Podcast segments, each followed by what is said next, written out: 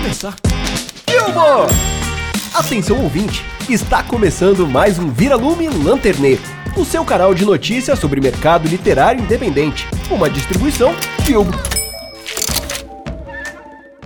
As redes sociais escancaram as diversas manifestações das chamadas minorias e, em paralelo a estes discursos de diversidade e representatividade, aconteciam inúmeras crises econômicas. Tudo estava colocado perfeitamente em suas caixinhas. Não que isso representasse um mundo melhor, até que o grito desses grupos ressoou, bagunçando os padrões do mundo. Não ouse ir contra esse movimento ou você será cancelado. Mas por trás de uma cultura de cancelamento, temos uma era de indignação em relação aos comportamentos da sociedade perante o racismo estrutural, desigualdade de gênero, homofobia, psicofobia, entre outras tantas atrocidades. Tudo isso causa inúmeros questionamentos nas mentes das pessoas. Friends é politicamente incorreto? É o ou a Pablo? Devemos colocar plaquinhas de identificação por gênero nos banheiros? Fica evidente que estamos repensando diversos padrões. Tal transformação também abriu os olhos de grandes corporações para um mercado gigantesco e talvez ainda inexplorado o mercado da representatividade. Mas até que ponto são genuínas as ações tomadas pelas empresas e a promoção da diversidade e representatividade nas mídias? Vivemos na era das causas, desde que tal causa tenha algum impacto econômico. E como a literatura tem impacto em tudo isso? Bom, você vai descobrir logo menos nesse papo incrível com o time da Psyu Editora. Muito bem, senhoras e senhores. Não sou o Gabriel, mas olá, olá, pessoas. Salve, galerinha. Bem-vindo ao segundo episódio sensacional que esse ano tá, tá prometendo. Pois é, e olha só, pra, pra chamadinha das notícias desta semana, o Gabriel não pode estar aqui conosco. Vai ser normal, tá? Esse revezamento, mas Fiquem tranquilos, vocês que estão com saudade dele. Ele está no bate-papo, então calma, aguenta o coração, meninas. Ou meninos, não sei. Aguenta o coração. que o Gabriel tá aqui com a gente.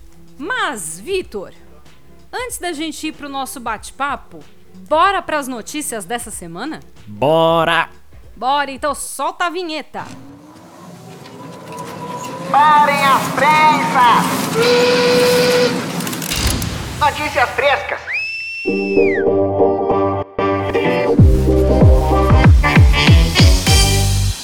As últimas da Lanterninha. Fala galerinha, vou trazer aqui a primeira notícia desse mercado literário incrível que a gente tanto ama. Eu vou trazer um financiamento coletivo, que é aquele momento que vocês pegam e gastam seus mangarotes arremessando eles na tela para ver se cai na conta bancária da editora que você quer o livro, né? Então a primeira que eu vou falar aqui é Os Outros Brasis da Ficção Científica da editora Caligo.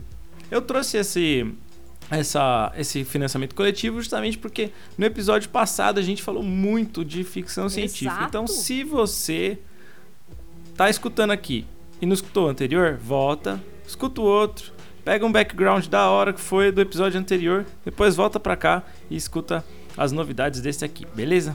Mas continuando, primeiro adendo que eu vou dar aqui que esse essa antologia é para maiores de 18 anos. Então, assim, é, rapaz, não é qualquer um que pode ler o bagulho não. Tanto que você vai, que entrar ali, falsificar RG.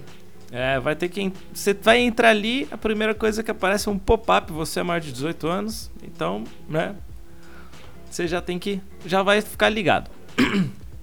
Bom, a editora Caligo, ela, meu, ela pira em ficção científica, então essa é a primeira coletânea que eles estão fazendo, né? Essa coletânea que eles estão criando. Vão ter outros outros contos também muito incríveis. E eu vou, vou falar aqui um pouquinho sobre o que o, o próprio dono da Caligo falou. A ficção científica produzida no Brasil nunca teve a popularidade da fantasia ou do terror. Em verdade, ainda sofre muito com preconceito. Um dos males do complexo de vira-lata que mantém os brasileiros distantes de si mesmo. Contudo, a nossa ficção científica está produzindo obras cada vez melhores, justamente porque tem buscado mais o próprio Brasil do que emula os clássicos estrangeiros, que sempre foram bastante apreciados por aqui. Que foi o que a gente falou muito lá no outro episódio, né, Ali? A gente falando assim, de trazer o holofote da ficção científica para o Brasil. Eu vou ler aqui os- o nome dos contos Aí vocês já vão entender por que, que é pra maiores de 18 anos. Só pra vocês saberem certinho os contos que vocês vão se deparar. Eita. Atlantic, Whisky, Formigas em um punhado de culhões. Eita! O Bará de Marte. O Pênis de Apolo. Gente, que isso? Espaço Perdido. As Engrenagens de um Coração. Um Taura e seu Karma Quântico. Sobre a fé de um andante que teve a cara mastigada. Eita Gente, porra. escatológico, né? Legal. Esse daqui eu achei engraçado. Achei suave. Flores em Marte, A Reunião, Solares, Seis Letras, Temos Nosso Próprio Tempo e Ai. Remontagem. Olha, Meu, bem legal, né? Tem uns nomes muito bons. Urbana. É, da hora, né? Nosso próprio tempo. Vou até pôr Muito de louco. trilha, gente. Pro pessoal que escreveu, né, a- essa antologia, na época eles tinham. é, o enredo tinha que ter variante. Podia ser qualquer variante da ficção científica, como hard, soft, space opera, cyberpunk, entre outros. Mas, é claro, tinha que ter elementos do Brasil que, né, pra montar essa ficção científica totalmente brasileira. E pra quem tá interessado, as recompensas vão de 25 a 110 mangarotes. Então prepara seu bolso e taca mangarote nessa janelinha que você chama de computador. E continuando aqui no financiamento coletivo, onde vocês vão jogar mais mangarotes na tela, eu vou trazer uma editora que a gente conhece aqui muito bem, da editora Piro, que é um clube do livro deles, que tá muito legal também. É um clube de assinatura, assim como o Planeta Roxo, né? Lembrem do Planeta Roxo, apenas oito mangarotes.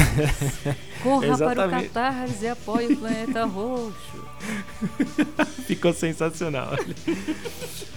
o clube do livro dele chama O Culto Literário do Indomável Weird Souls. É um clube de assinatura criado por contos estrangeiros e contos nacionais, com a curadoria 100% da Piro Editora. E nesse mês vocês vão encontrar o conto No Escuro, da aclamada autora Edith Nesbit, e Olhos de Fogo, da goianense Larissa Prado. E assim como o Planeta Roxo, também eles têm um, um clube do livro bem, bem aconchegante, que é baratinho, nove mangarotes. O, o Planeta Roxo é um real ainda mais barato, né? Um mangarote mais Planeta barato, mas Roxo, também oito mangarotes, três contos, um resgate, dois contos originais. Mas também o material deles está sensacional. Vai lá, dá uma olhadinha. Como sempre, é, tem todos os links na descrição do episódio. Se você está escutando pelo Spotify ou algum outro agregador e não tá, você pode en- entrar lá no site da Bilbo, que na descrição do podcast por lá você consegue pegar todos esses links e se maravilhar e tacar mangarote na tela. Não é não, Já é? que você vai estar no Catarse, apoie o Planeta Roxo. Eu vou fazer tipo um Jequiti.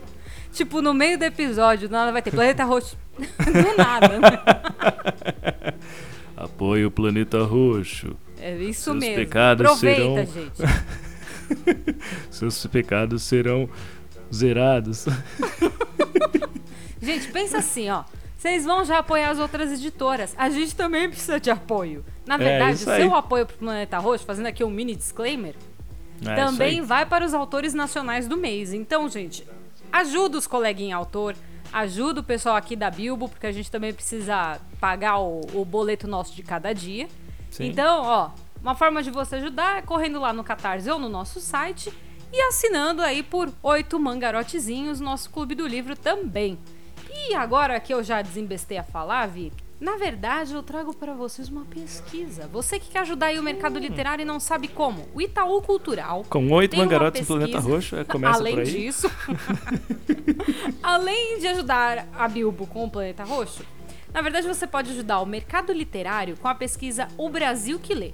É uma pesquisa que o Itaú Cultural está desenvolvendo, então como que você faz para ajudar eles? Entra no link que está na descrição e essa pesquisa ela reúne em parceria o Itaú Cultural, o Instituto Interdisciplinar de Leitura da PUC-Rio, a Cátedra Unesco de, Lei- de Leitura PUC-Rio e a J. Castilho Consultoria para uma ação de mapeamento e análise de projetos de formação de leitores e mediadores em todos os estados brasileiros. E o objetivo dessa pesquisa é dar visibilidade a ações que estão reconstruindo o tecido social brasileiro através da leitura e da cultura, resgatando histórias e vidas, compartilhando conhecimento e apoiando decisivamente o estabelecimento de novos patamares para a formação continuada de leitores do país. E uma coisa muito legal que o pessoal que está montando essa pesquisa acredita é que a leitura é um direito e ela pode estar na base de transformação que esse país precisa. E o legal é que a gente aqui da Bilbo, a gente acredita piamente nisso. Leitura tem que ser acessível. Inclusive o pessoal da Psyll vai falar um pouquinho sobre isso nesse episódio. Leitura tem que ser acessível e tem que ser entregue para todos porque ajuda a gente a construir um pensamento crítico. E aí a gente não cai no, no Sim, comportamento vamos formar de cabeças, não, não Exato. cabeças de ovo. Exatamente, Vi. É, é exatamente essa a ideia. Então, se você quer contribuir aí para o mercado literário e, e dar- ajudar a gente a ter esse raio-x do Brasil, né, para entender esse Brasil que lê, entra no link na descrição deste episódio, como o Vi já disse, como vocês podem fazer. Entra lá e preenche essa pesquisa e vocês vão ajudar muito o mercado literário, tanto o independente quanto o mercado num todo. Então corre lá. E para fechar, Vitor, trago, é claro, como no último episódio, o nosso incrível patrocinador. É no- os nossos parceiros da Psyu Editora estão com uma antologia incrível, que é a antologia Aqui no Meu Mundinho. O que, como funciona a antologia Aqui no Meu Mundinho? Lógico, como toda antologia, você tem que mandar, né, o seu conto, só que esse conto de Aqui no Meu Mundinho, ele é diferente. A ideia é termos protagonistas que estão dentro do transtorno do espectro autista. E aí você fala assim, nossa, mas como que eu vou poder escrever sobre isso? Meu filho pesquisa. Vai É. lá, pesquisa. Tem um, um- um- uma, uma página que ela chama Google, ela pode te ajudar bastante nisso. Não só isso, conversa com psicólogos. De Exato. repente você tem um amigo que tem um irmão ou uma irmã que está dentro do transtorno do espectro autista. Às vezes você tem um amigo que está dentro do transtorno do espectro autista. Aproveita dá voz pro seu amigo.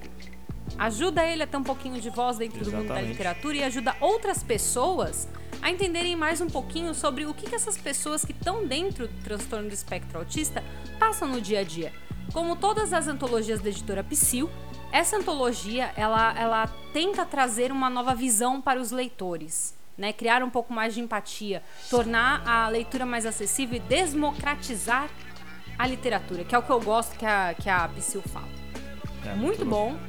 Então, assim, a gente sabe muita coisa cientificamente sobre o transtorno do espectro autista.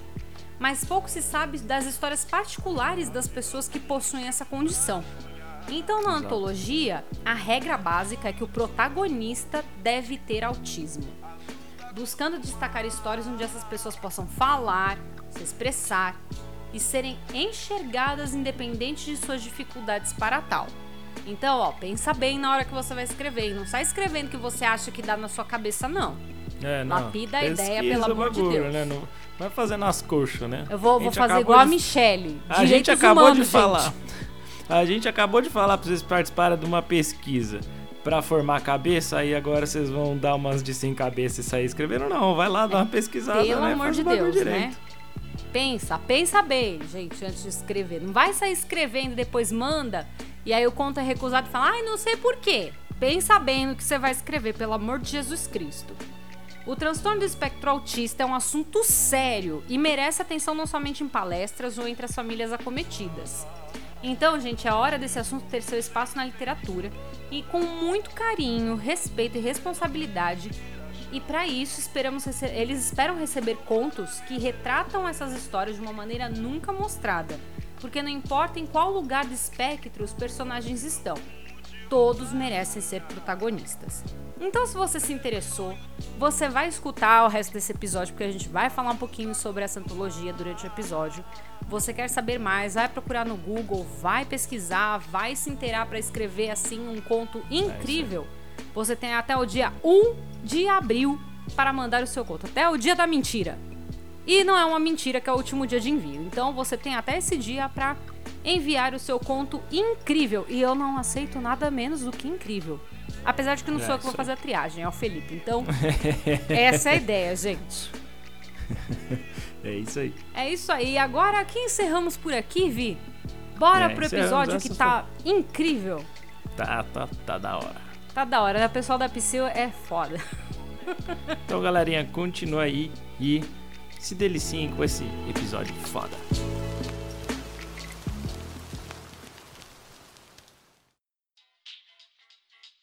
Muito bem, queridos ouvintes, agora chega aquele momento que você está esperando desde o começo desse episódio, né? Não só pelas notícias do mercado literário, mas também para esse papo incrível que a gente vai ter agora com o pessoal da editora Psil, da Psil Editora, na verdade, né? E eu gostaria de falar que ela é formada, né, em publicidade e propaganda, ela tem pós-graduação em gestão de marketing, atualmente está cursando um MBA em gestão comercial e estuda neurociência e neuromarketing. É apaixonada por livros e por contar histórias, e isso é, é uma verdade. Isso é uma verdade. Sua trajetória com livros começou há muito tempo e continua até hoje. O nome dela é Michele Kataoka. Seja muito bem-vinda. Aê, é um prazer estar aqui de volta. Espero que as pessoas estejam felizes em me ver aqui. Ah, não, com certeza nós estamos, ô, ô, ô, Michele. Estamos Não- muito. A gente não tá vendo, né? Porque a gente tá cada um na sua casa, mas. Estamos te ouvindo, mas é muito sim. bom. É nesse momento que a gente percebe que a pessoa é visual, né? Ela fala É. vendo mesmo num podcast. Muito bom, muito bom. E ele é psicólogo de formação e escritor por salvação, e eu achei isso fantástico. Diretor da Companhia dos Desajeitados e Trupe dos Bananas. Assistente editorial na Psil Editora. O louco de Sagitário que constantemente se pega escrevendo sobre o amargo da vida, morte e morrer. Nossa. Fala muito, porém escuta muito, aquele que se pode contar, mas não conta acima de 100 porque é de humanas. Organizador da antologia Aqui no Meu Mundinho, Felipe Martins, seja muito bem-vindo. Muito obrigado, muito obrigado, gente. É um prazer imenso estar aqui com vocês hoje. É, de verdade, muito obrigado pelo convite. Nossa, O agradecemos prazer é demais. nosso. É, Eu quem- achei quem essa vê- parte acima de 100 sensacional. Ai, gente, por isso fica É complicado, muito né? boa. Somos todos de humanas. Né, Quem vê a gente falando sério, assim, nem, nem sabe que a gente tava rachando o bico antes de começar a gravar, né? É. Pois é. A verdade é que rolou um puta papo filosófico aqui sobre várias coisas, incluindo Boruto, né? Boruto é ruim. Então, estamos deixando aqui a opinião que Boruto não é bom, tá? Se você ouvinte gosta de Boruto, me sinto muito, você está errado. Mas enfim, que horror. ó, É a hoje- parte mais hoje- importante, né? Falar de Boruto é falar de. é, Não adianta falar assim, ah, eu gosto de Boruto por causa do Kawaki, tá? É, então. Vamos deixar isso no ar. Você tem que falar que gosta de Boruto pelo Boruto. Se falar que é por É, causa do exatamente. Kawaki, não vale. Não vale, não vale. Você Mas está hoje, errado. ó, hoje a, a ideia do nosso papo aqui é a gente abordar um pouco, né, desse assunto que, que tá em voga, tá sendo discutido muito em vários canais aí, relacionados a, né, a representatividade no geral, né, tô falando de forma mais, mais geral, mas a gente quer trazer um assunto bem bacana que está relacionado ali com as publicações que a Psil Editora está trazendo. E eu gostaria de falar uma coisa que eu acho fantástico, assim, é, Michele e- e- e- Felipe, que, cara, tem uma coisa muito bacana da, da Editora que vocês colocam bem na página ali do começo, que é democratizar o acesso a livros e inspirar Cara. e transformar através da literatura. Isso pra mim, cara, quando eu entrei no site de vocês, eu olhei isso, eu falei, cara, é isso. Esse é o caminho, isso aqui é, meu, fantástico. É, e acho que casa bastante com, com também o que a gente vai trazer hoje, né? Querendo ou não, Ah, acaba tendo uma sim. relação Com aí certeza. Com, com o assunto, né? Quando, quando eu conheci a Pseu Editora, né, eu mandei um conto para a primeira antologia. é, e aí eu vi a Michelle e o Ednan na primeira área, que o Ednan vivia caindo, como sempre. e essa frase em específico, olha, eu tô arrepiando aqui, democratização Oxe. da leitura. Quando a Michelle falou isso pra mim, eu falei assim, gente, eu quero fazer parte dessa editora. Foi assim, tudo que eles tiverem, eu quero Amor à primeira vista. Foi, foi, foi. Inclusive temos uma antologia com esse nome agora. Podia ter Olha isso, hein? Nem pensei. Mas essa frase foi assim, nossa, benditas palavras de Michele Cataúca. Muito bom, muito bom. Da hora. Isso, isso é muito bacana. Eu acho que pra, pra gente começar, né, já que a gente vai falar de representatividade no geral e, né, e afunilando esse assunto, né? E aprofundando nesse assunto, eu acho que a primeira pergunta que a gente poderia levantar aqui é, é se vocês, né, todo mundo que está aqui presente nesse papo, se vocês se sentem representados na literatura no geral. Eu não me sinto. Já começou com um soco no estômago já? É, exatamente. pois é. Pergunta gente- boa, pra gente- soco no estômago. É Pra- porque pra gente assim, ver, né, o que, que acontece. Mas pode, pode falar, Michelle. eu sou descendente de japonês. Todas as pessoas que eu conheci ao longo da minha vida, eu sempre tinha que fazer uma introdução falando: eu sou mestiça, eu já morei no Japão, mas eu não como escorpião, nunca comi barata, nunca comi. Então, tipo, as pessoas não entendem o que, que é ser mestiça, o que, que é ter morado no Japão. As pessoas sempre vêm com ideias preconcebidas, no nível de. Teve gente que me chamou de burra, porque eu não prestei medicina. Eu sou formada em publicidade, eu sou da área de humanas, e tem, e tem gente que acha que, tipo, eu sou menos capaz, mesmo sendo japonesa, ou mestiça, por não ter prestado medicina. Então eu sofri, tipo, muitas ideias preconcebidas ao longo Nossa, da minha vida. que nada a porque- ver, mano. É, É, a pessoa chega achando assim, ah, Uhum. você é japonês, você é muito bom em matemática, né? Ai, você tá roubando a minha bolsa. Ai, você deveria prestar medicina. Por que você não prestou medicina? Você é burra? Você não é tão inteligente? gente, então, que fora coisa doida. Você é a ovelha negra, né, da família. É tipo, ai, você não deve ser tão inteligente, né? Ah, você, você comia cachorro. O que, o que eu mais ouvi? 10 anos Sério? ouvindo. Não, Você tipo, você foi pro Japão, Japão? né? Não na China. Porque na China, Então. sim, existia esse consumo. Lembrando que esse daí é uma parte cultural, a pessoa deveria buscar a história Exato. do país.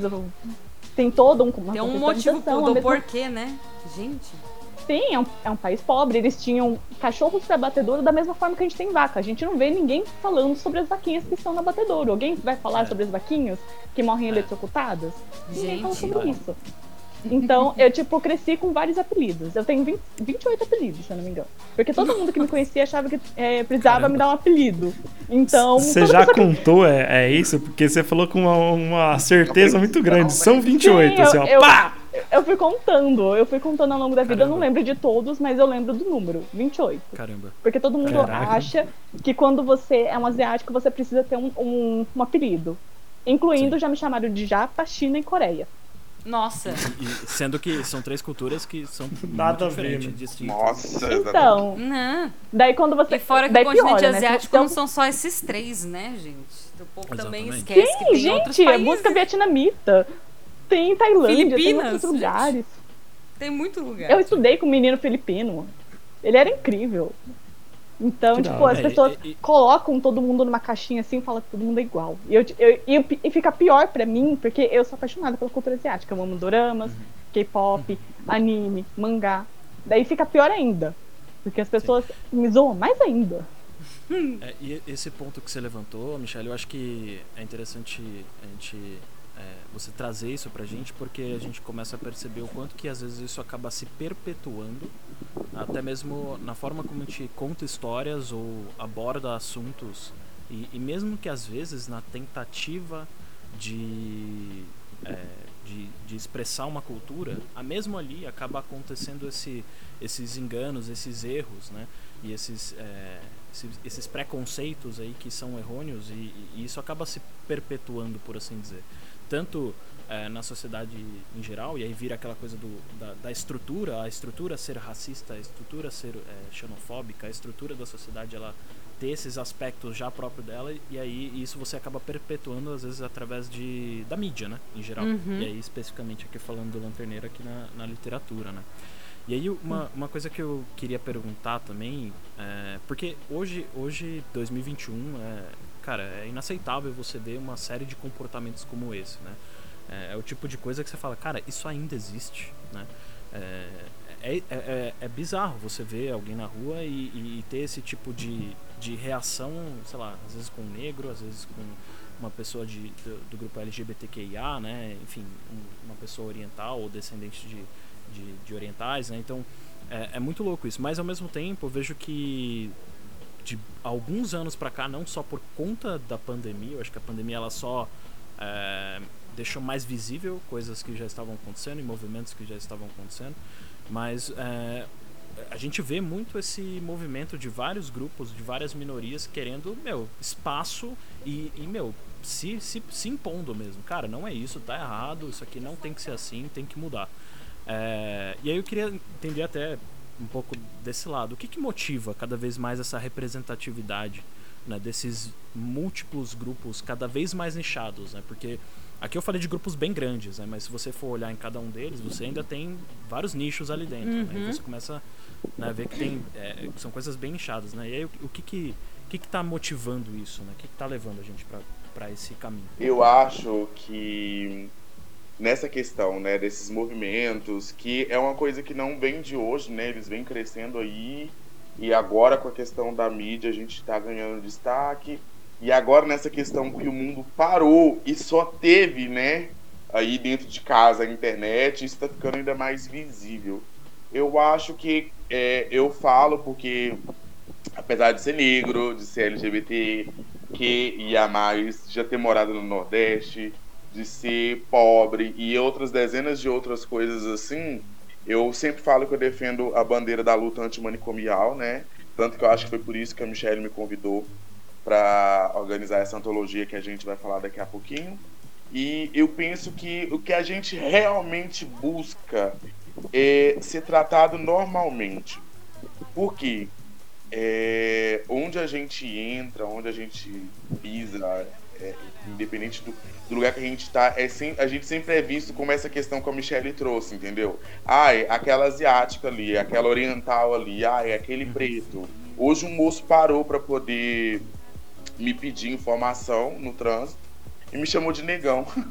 Nossa! assim? Ô, negão! Assim. Eu, tipo assim, cara, Oi? Sério? Né? A gente nem se conhece, né? Tipo. Sim, gente, sim. Então, assim, eu tô é, numa instituição agora, que eu, a gente tá num programa de residência e eu fui ver. É, até agora eu consegui identificar só duas pessoas pretas no programa, quase 100 cacetadas pessoas.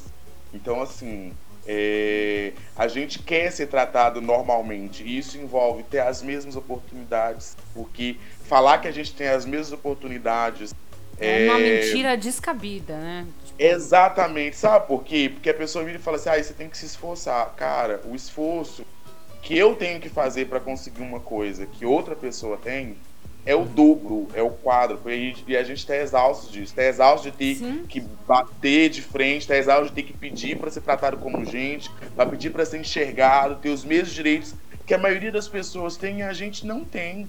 E é aquela questão, né? Todo mundo fala assim, ah, mas por que, que vocês falam que vocês são a, maioria, a minoria se vocês estão em menor número? Gente, para quem não sabe o que é minoria, não quer dizer que são poucas pessoas. Só quer dizer que essas questões de benefícios, de coisas que a maioria é, das minoria de privilégios, né? Exatamente. Hum. É isso, é isso, gente. Então, se você não sabia o que, que é uma minoria, é isso. É um pessoal que tem menos coisas do que os outros. É isso. E aí vem até um ponto é. que você falou, né? Ah, realmente, a população negra no país é muito maior do que a população branca. Sim. E aí é absurdo essa população, que é a maior, inclusive é a que mais trabalha no país, Sim. ser. E trabalha em empregos de base, né? Isso que é absurdo. É, ser a, a classe que tem minoria de privilégios. Gente, qual é? Sim. Tipo, é muito ridículo. É muito absurdo. É eu, eu queria trazer um, uma questão aqui é, que envolve tudo isso e que é, talvez role um. Não sei se vai ser polêmico, tá? Mas vamos ver. Per... Vamos colocar a pergunta primeiro pra gente ver onde, que, onde que a gente chega. Adoro, adoro. Lá vem. Porque Tambores. Porque a verdade, a verdade é que assim, é, hoje a gente realmente tem uh, muitas, é, a gente tem visto várias iniciativas ou tentativas e até mesmo marcas grandes apoiando, né, indo, é, indo na contramão, não só falando que existe é, o equilíbrio, mas na verdade é, tentando equilibrar a balança, porque é o que vocês falaram, não adianta só falar que tem oportunidade para todo mundo, sendo que um tem que se esforçar mais do que o outro, então você tem que equilibrar isso, na verdade. E você tem várias marcas e empresas que, que fazem ações, e, enfim, uma série de, de posicionamento e tudo mais em cima disso, mas a questão que fica, até que ponto essas ações elas são genuínas? Por que, que eu coloco isso? É, desde que é, assim hoje né hoje vale muito a pena você você como marca investir né, em uma causa desde que essa causa impacte economicamente a sua empresa. Né? Querendo ou não, a gente vive num mundo capitalista né? e, e, e, e existe um pouco isso. E aí, a, a, o meu ponto que eu, que eu quero trazer aqui, minha questão é, é vocês enxergam que realmente existem ah, marcas que estão realmente ah, sendo incentivando isso, não só pelo lado capitalista da coisa, ou, ou, no geral, cara, putz, é sempre no final das contas é capitalismo ali mandando, Sim. é por isso aí, enfim. Eu quero, eu quero defender essa questão, não vou nem deixar a Michelle falar para não parecer que ela tá defendendo a, a, a Psyll, né? Mas assim, toda vez que a gente vai levantar uma causa social, igual a gente já teve uma antologia LGBT, a gente teve uma antologia só para pessoas pretas, a gente está com antologia é, para mulheres, só para mulheres, está com antologia para ter protagonistas autistas toda vez que a gente vai atrelar um projeto desse jeito, a gente pensa o que, que a gente realmente pode fazer socialmente. Né? Não é tipo assim, ah, vamos pegar esse pessoal desse movimento e vamos querer que eles mandem contra pra gente. Não, o que, que a gente pode contribuir, devolver para a sociedade, igual a gente já teve debates assim riquíssimos, né, com alguns autores das obras. E a gente sempre trabalha essa questão. A gente chama isso de pink money, tá? muito bom, muito bom. Que é essa questão da pessoa, né, ela ela fazer isso só para poder ganhar seguidores, ganhar clientes, enfim. E eu lembro de que uma empresa de roupas, que eu não vou lembrar agora o nome, teve uma época que ela fez uma, uma linha de roupa sem gênero. Que parecia um saco de batatas, eu não sei se você Tem... Aí é difícil. Então, tipo assim, a pessoa não faz o mínimo de pesquisa, não pergunta pro público-alvo, sabe? Então, tudo isso, quando uma empresa, ela vai, tudo bem, eu vou comprar essa briga, entre aspas, né? Vou fazer uma campanha X ou Y. Se ela não pergunta o público-alvo, se ela não envolve o público-alvo, porque não adianta nada você fazer uma campanha LGBT e contratar dois héteros para fazer. Entendeu? Exato. É, então, assim, se a pessoa ela não tem essas preocupações e se o dinheiro que ela vai ganhar daquela campanha não é, né, é aplicado apoiando essas causas, é pink money, gente. A pessoa tá. Ela, eu não vou nem usar a palavra que eu queria usar, mas ela está é, se importando muito pouco com a causa. Eu vou falar desse jeito. Tá se apoiando então, numa daí... causa para ganhar dinheiro. É essa, essa é a real, né? É, a pessoa exato, escutando isso deve estar tá pensando, tá, mas e o que, que a pessoa tem a ver com isso? Daí vamos contextualizar um pouquinho. Uhul. Tudo que eu, ou Ednan, ou Fefe traz é, pra Psyll, a gente tem alguma experiência, tem algum motivo por trás. A gente não olha assim e fala, nossa, vamos abraçar essa causa porque está muito hype. Tá todo mundo falando disso, vamos abraçar essa causa. Geralmente sempre tem alguma experiência minha envolvida, ou experiência do Ednan, ou experiência do Fefe, como foi o caso do é, Não Pararemos de Lutar, que foi o Fefe e a Flávia. Então, tudo que a gente faz, a gente tem um motivo. A gente não vai pegar uma causa assim e falar, nossa, que causa bonita. Vamos falar sobre isso? Porque tem gente que chega falando, ah, vocês deveriam falar sobre tal coisa, vocês deveriam falar sobre isso. Ah, eu gostei do movimento tal, por que vocês não falam sobre isso? A gente não fala porque a gente não tem é, conhecimento suficiente. Então, o autismo surgiu porque eu já estudei com crianças autistas. Uhum. Eu tive essa experiência com crianças autistas no Japão. Então teve toda a integração. É, eu participei de uma sala e eles faziam atividades com a gente. Então eu sei como as pessoas colocam eles numa caixinha e não é assim. A gente precisava falar sobre isso. A mesma uhum. coisa do seguir o sol. O seguir o sol tem um motivo pra gente fazer o seguir o sol. Que eu, eu dei uma palestra falando sobre depressão, ansiedade, porque eu tive depressão por muito tempo. Uhum. É, isso, isso é uma coisa bem bacana que você trouxe, Michele, porque. É, Michele e Felipe, claro. É, eu quis levantar essa questão justamente por isso, né? Porque a gente realmente percebe, assim, dá pra não perceber ainda mais né, todo mundo isolado, né, em casa. É, a gente acaba ficando muito tempo online também, vê nas redes sociais, a gente acaba tendo contato com muitas marcas, né, trazendo esse, esses pontos aí. E aí, às vezes, a gente entra nesses questionamentos, né? E aí, beleza, legal, tá levantando uma bandeira aqui, mas é, qual, qual é o impacto que isso está gerando de verdade, sabe? É, será que é só financeiro ou realmente está trazendo algum benefício ou alguma transformação para a sociedade ou, ou, ou oportunidade para um grupo e etc. Né? Então, é, eu acho que isso é um ponto. E aí você tocou nesse, nisso de, de, de da depressão, né? Que você acabou passando por isso e que a, a ela também acaba trazendo assuntos que tem a ver muito com, com as pessoas ali dentro.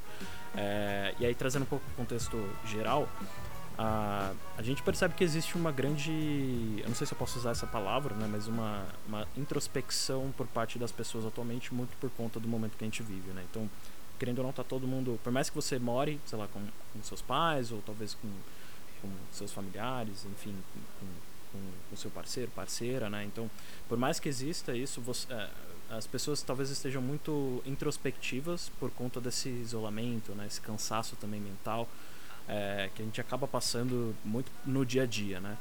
É, e aí, é, até fazendo uma, uma relação com o mundo, como que, como que essa introspecta, introspecção tem impactado também a mente das pessoas e a percepção que a gente tem das pessoas ao nosso redor, né? até mesmo pessoas que moram com a gente.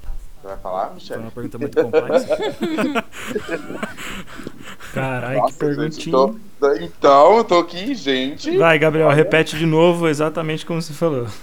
Web therapy. É, Tô brincando. meu ponto é, acho que talvez para resumir é a, o que esse isolamento tem causado nas nossas cabeças, por assim dizer, como que isso está impactando. Talvez a gente não traga muitos dados, né, mas pelo menos uma percepção, o que que isso está impactando.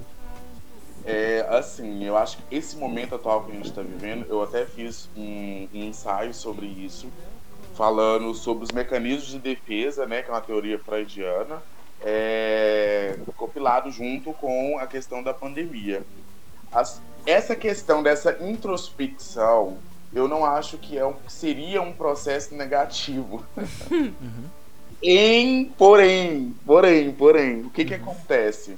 É, algumas pessoas acabam eclodindo, então elas entram tão profundo dentro de si que acabam se perdendo, se afogando dentro do que elas encontram porque elas nunca tiveram esse tempo, essa disponibilidade para parar e olhar, né? E aí a gente tá com a terapia com a dificuldade de acesso, então é, nem sempre a pessoa vai conseguir por questões financeiras Sim. ou até mesmo por causa dessa questão do isolamento de ter um acesso à, à terapia e aí ela vai fazer essa introspecção de uma maneira muito arriscada e sozinha. E isso, gente, ah, sou eu, eu me conheço. Ah, tá. Não. O que, o que realmente você acha que conhece sobre si. Não que o terapeuta vai deter essa informação, esse poder. Mas ele vai te caminhar junto com você, pelo menos sozinho você não é, tá. O terapeuta gente... te dá ferramentas, né, para você poder se Sim. compreender melhor. A, a gente só nada, é aquela história. O, o meu psicólogo falou isso uma vez eu vou com você até a beira do lago, mas se vai mergulhar ou não, nadar ou não, quem decide é você. E, e é, eu falei assim, então, beleza, me deixa afogar, obrigado. É, ele não deixou, ele Qualquer não coisa deixou. ele joga uma cordinha, uma boia ali, né? Tipo, ô, oh, cara, vamos tentar de novo, vamos tentar.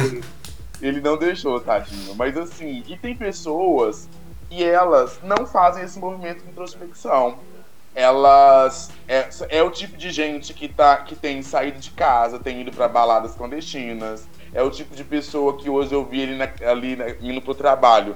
Aqui eu passei por duas pessoas com meia alta, assim, roupa de academia. Daí a pouco eu passei, vi do outro lado mais uma. Aí eu caminhei mais um pouco, tinha mais duas. Aí eu vi alguém abrindo a porta, tinha uma academia inteira, lotada de gente lá Caramba. dentro. Gente, numa porta extremamente discreta. E tipo assim, poxa, a pessoa não pode ficar 15 dias sem isso, né? Por, por, outros motivos. É que a questão é o seguinte, gente. Essa questão da introspecção que você trouxe, ela é muito delicada, é, delicada, porque ou a pessoa ela se afoga em si, ou ela não, ela tem uma viagem gostosíssima, né? Nossa, eu não, nunca tinha pensado nisso. Eu nunca tinha hum. pensado o quão cozinhar para mim é gostoso. Nunca tinha pensado o quão lavar minha casa depois deitar nela é, é, gostoso. Então, tem essas descobertas e tem as pessoas que elas vão fugir disso, assim, com força. E aí, é, essa questão essa fuga, essa esquiva de si mesmo, ela coloca qualquer pessoa em risco, porque vocês sabem que o instinto de sobrevivência é assim, né? A gente faz qualquer coisa para sobreviver. Uhum. E é exatamente isso que acontece. Então a pessoa ela vai sim sair, ela vai se colocar em risco, vai colocar outras pessoas em risco, porque ela acha que isso é viver. Quando olhar para dentro, na verdade, é descobrir uma outra forma de também viver. Só que as pessoas não querem, gente. Infelizmente, esse movimento de introspecção que você trouxe é, talvez seja um silêncio, talvez seja um isolamento. Introspecção mesmo, são poucas pessoas que estão vivendo. Bom, eu, eu levantei essa, essa, esse questionamento, né? E assim, talvez o ouvinte ele deva estar se perguntando, tá, o que, né, representatividade né, esse, essa introspecção, né, esse momento que a gente está vivendo e o que, que literatura né, tem a ver, né? Uma coisa com a outra, qual que é, a, é, qual que a relação. E aí eu queria trazer até uma pergunta, e aí vai mais especificamente para o Felipe e para a Michelle, que é por que, por qual motivo a gente deve falar de transtornos mentais, e aí, é, mais especificamente, né, por qual motivo a gente deveria fazer isso através da literatura né? Porque querendo ou não tem muito a ver com o que vocês estão trazendo no edital ali da, da PSIL. Eu vou começar falando. Eu falei que eu ia eh, contar história porque eu sou conhecida por contar histórias, né?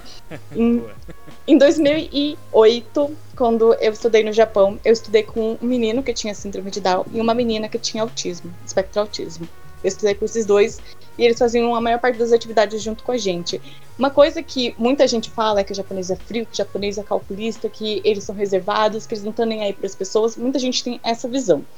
Eu, quando criança, estudei com essas duas crianças e os, a minha professora, aquele anjo em forma de professora, fazia de tudo para colocar todos em harmonia, incluindo eu, que era estrangeira, porque no meu prime, nos meus primeiros meses no Japão eu era vista como uma pessoa infecto-contagiosa, ninguém queria chegar muito perto de mim, só algumas pessoas que interagiam comigo, porque eu entrei na escola japonesa e era só eu de brasileira, só tinha eu e minha irmã. E, ao longo da história da escola, eles não tinham tido brasileiro, só tinha eu e minha irmã. Então eles não sabiam como lidar com a gente. A gente parecia um ET na escola porque eles não sabiam como lidar com a gente.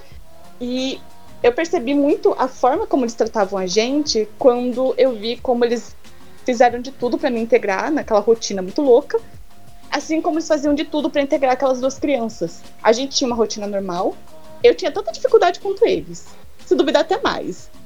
Porque eu era uma brasileira, tinha barreira linguística, tinha barreira cultural, eu era um ET praticamente, né?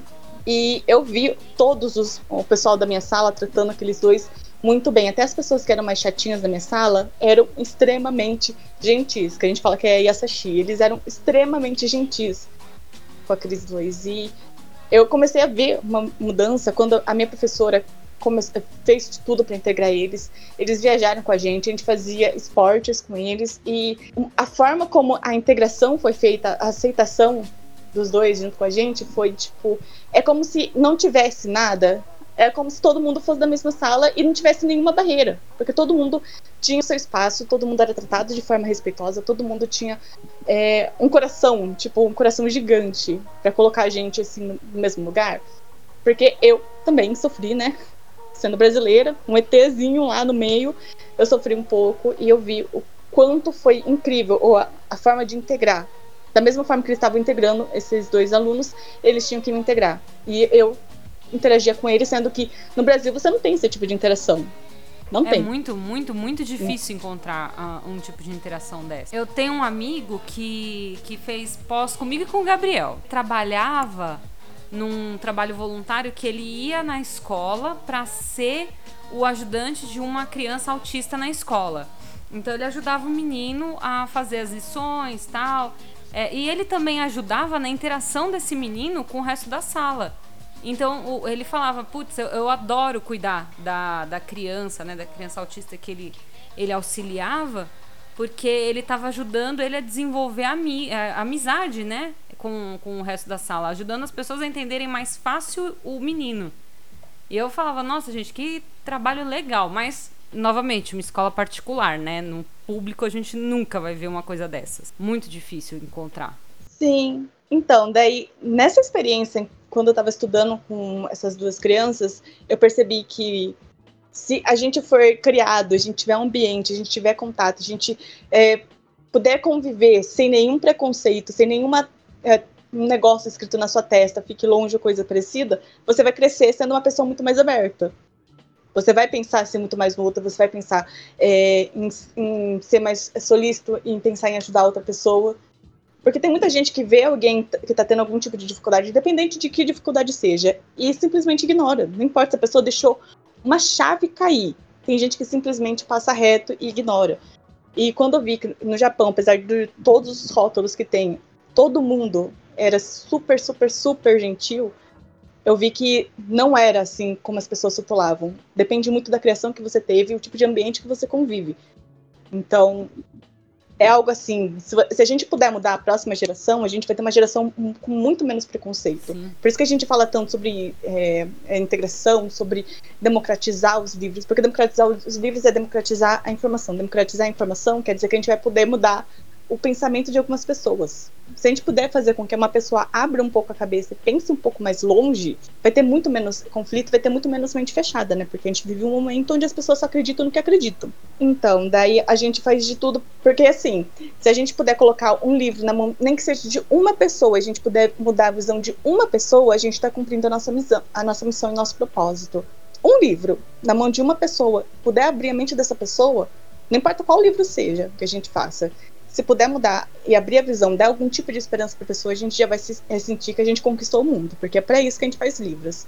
Por isso que nós somos tão chatos na hora da seleção. Vocês sabem o caso. Eu e o meu discurso de direitos humanos. Sim, se vocês forem ver live da Psy, vocês vão me ver falando sobre direitos humanos. Em que momento eu pensei que eu ia ser a pessoa que ia ficar discursando sobre direitos humanos? nenhum momento. Mas eu sou a personificação da pessoa que sai falando de direitos humanos, gente. Eu acho digno porque é uma pauta que a gente acaba esquecendo, né? A gente sempre pensa nessa questão de, de, de, de mim, de mim, de mim, esquece do outro e do coletivo. Total. Mas assim, essa, essa questão do, do porquê que a gente quer trazer isso, do porquê que a gente quer discutir isso, é que é assim, né? E isso é uma um toque ou uma observação sobre todos os movimentos.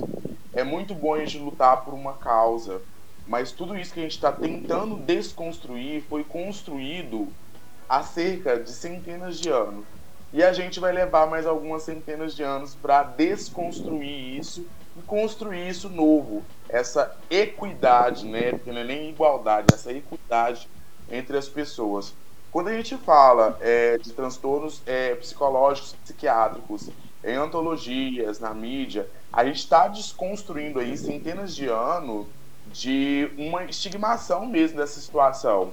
Porque o, o paciente psiquiátrico, né, psicológico, era tido como doido, era uma pessoa que não podia socializar, não ia ter vida normal, era usado de chacota, ninguém acreditava na pessoa. E hoje em dia a medicina evoluiu tanto, tem medicamentos, e essas pessoas que têm esses transtornos, os mesmos daquela época, conseguem conviver socialmente normalmente, são assintomáticas, constituem família, têm vidas normais, trabalham, estudam, sofrem igual todo mundo, entendeu? E é muito triste é, você ver essas pessoas sendo marginalizadas e sofrendo preconceitos e sendo taxadas, né? Sim. De uma coisa que é tipo assim, é como se funcionasse para todo mundo. Ah, ele é doido, ele é louco, né? E isso é um, um guarda-chuva tão grande porque a gente, né, eu desenvolvi um trabalho com meu grupo de teatro e a gente entende que loucura é ir contra o que a sociedade impõe. Então a sociedade tem um, um, um, um, modelinho, ela tem as suas caixinhas e quer que você se encaixe aqui, aqui, aqui. Enquanto, né, eu fazendo gestos com a mão como se eu estivesse num vídeo, mas beleza. Tá todo mundo vendo, Felipe. Você acha que também. ah, é, o, é o costume de fazer live. E aí, quando é. você não se encaixa nesses quadrinhos, né, você é taxado de louco. Mesmo que você não tenha um transtorno psiquiátrico. Isso assim, se você vê uma pessoa com cabelo rosa, cheio de pince, com tatuagem, talvez ela tenha alguma coisa, talvez ela não tenha, tem como saber. Mas então, ela, mas assim, a Alison, a Alison, ela tem o cabelo rosa, ela é doida. É isso aqui. Eu, eu, acho. eu inclusive, vou no, no psicólogo. Não, mas agora falando sério, tipo, uma coisa que eu falo muito com o meu, meu psicólogo, uma pessoa maravilhosa. É, eu sempre falo pra ele, ah, porque eu sou louca. Aí ele fala para mim, ele sempre fala para mim, loucura é um ponto de vista da sociedade. ele fala, a realidade exatamente. é que ninguém é normal. o que é normal, A minha psicóloga né falou um negócio desse. Muito bom, muito bom. Na época que eu fazia terapia, minha psicóloga, eu, teve um momento que eu falei, parece que eu tô indo contra a manada. Todo mundo tá indo no caminho e eu tô indo pro caminho contrário e tô sendo taxada de louca. Uhum. Ela falou assim, mas quem disse que você tá no caminho errado? É. Ela falou desse jeito pra mim. Quem disse que você Meu tá no caminho errado? sempre fala, não existe errado e certo. Não existe. Aí eu falei pra ele, vamos lá, mas matar uma pessoa é errado, né? Ele falou, então, existe também princípios. Aí vamos lá, né? Existe bom senso. Exato, né? Direitos humanos, né, Michelle? Sim, Sim, gente. Se alguém precisar falar o que é certo e errado, eu posso che- chegar falando sobre direitos humanos. Ou vocês podem abrir assim o edital da Silva, tá escrito: não escreva sobre tais coisas, porque as coisas que vocês querem escrever às vezes pode estar indo contra direitos humanos. Daí, o pessoal acha que é mentira, né? Que tipo, nossa, mas quem é que tava indo contra direitos humanos assim na vida real? O vizinho aqui, ó, tava indo contra direitos humanos. Em uma conversa normal, ele tava falando que tava tudo bem em sacrificar uma pessoa em- em- pelo bem próprio. É, Então, é do século XXI. né? Não sei se eu posso falar louco, usar essa palavra, mas é não louco no sentido da pessoa ser louca, mas é, é insano você ver que realmente é, existem essas coisas. A gente fala, não, impossível que existe, né? Isso parece muito absurdo para ser a realidade, né? Enquanto que é, às vezes a gente tá muito na nossa caixinha, né?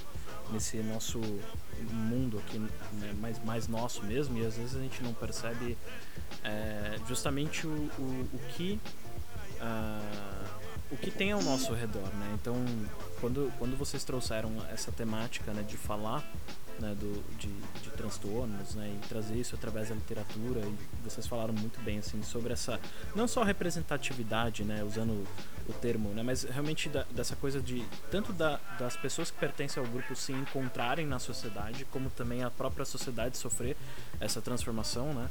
É, isso querendo ou não é algo que nossa, eu, o Felipe falou uma coisa que, cara, realmente é isso, é uma construção. E é aliás, é uma desconstrução, né?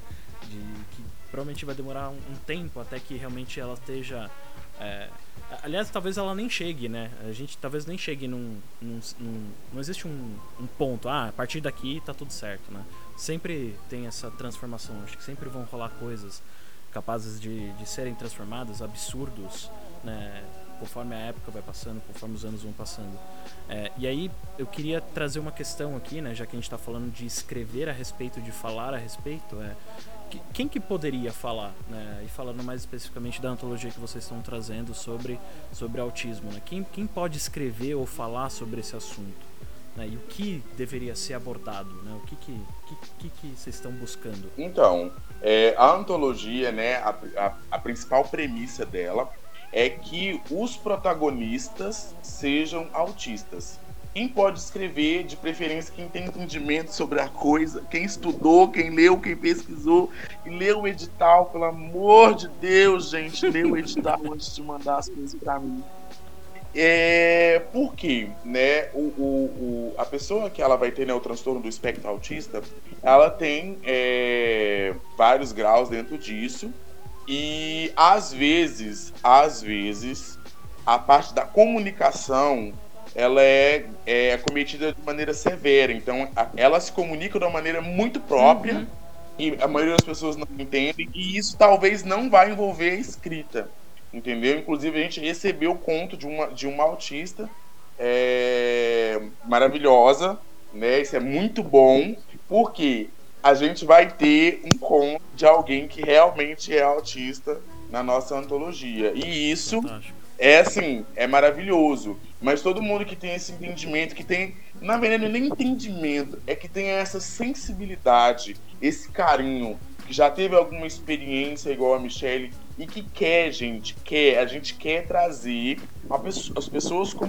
com autismo pra literatura. Não tem conto, não tem história, entendeu? A gente vê isso em série e tá sendo muito bem trabalhado e as pessoas comentam muito bem. Tem várias séries que eu não vou citar o nome, não é porque eu- não quero, é porque eu realmente não lembro. Depois a gente cita, não tem problema. Gente, sim, gente, ontem eu esqueci o nome do Spotify. Atypical, né?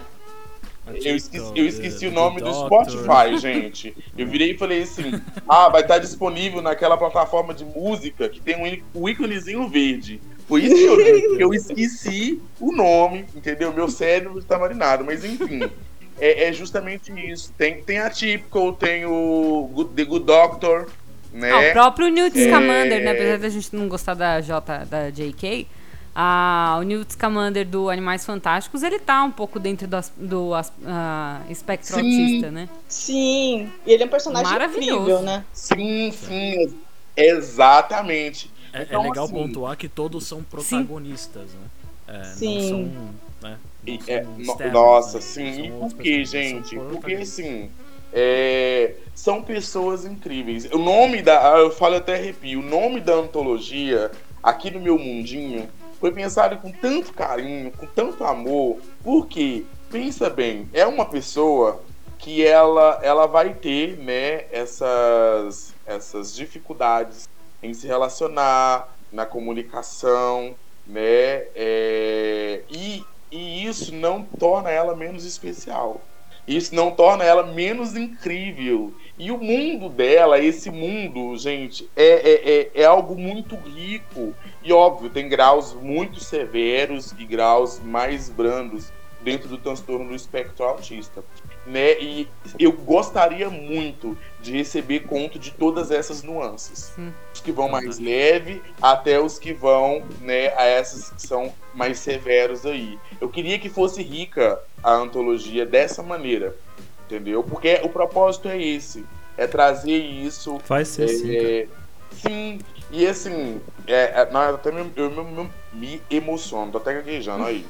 É, porque assim, essa questão que a gente falou hoje, né, da representatividade, entre dezenas de coisas, é, esses dias, agora depois de velho e vendo sobre esse movimento, representatividade, essas outras questões sociais que a gente acaba sendo inseridos porque a gente faz parte desses grupos de minoria, a gente precisa lutar junto com esse povo. É, eu fui entender o porquê que a Tempestade do X-Men é, era minha X-Men preferida porque ela é negra. Exato. Eu nunca tinha parado para pensar nisso na vida. Eu sempre, eu não sei o que que é, o porquê, entendeu? Mas ela sempre me chamou muito, muito atenção. E eu não fazia a menor ideia. E esses dias esperando para pensar aqui, né, pensando na personagem, e eu queria tanto ter os poderes da Jean Grey, por que que eu tenho essa, essa coisa com a tempestade até hoje, né? E, uhum. e aí eu fui perceber, poxa, poxa, é por isso. Porque você se sente representado. Ela tava né? lá, entendeu? Era... Sim, sim, sim. E é isso que a gente quer, porque as, é... em alguns graus a pessoa com autismo ela vai conseguir ler, né? Tem umas que talvez nem tanto.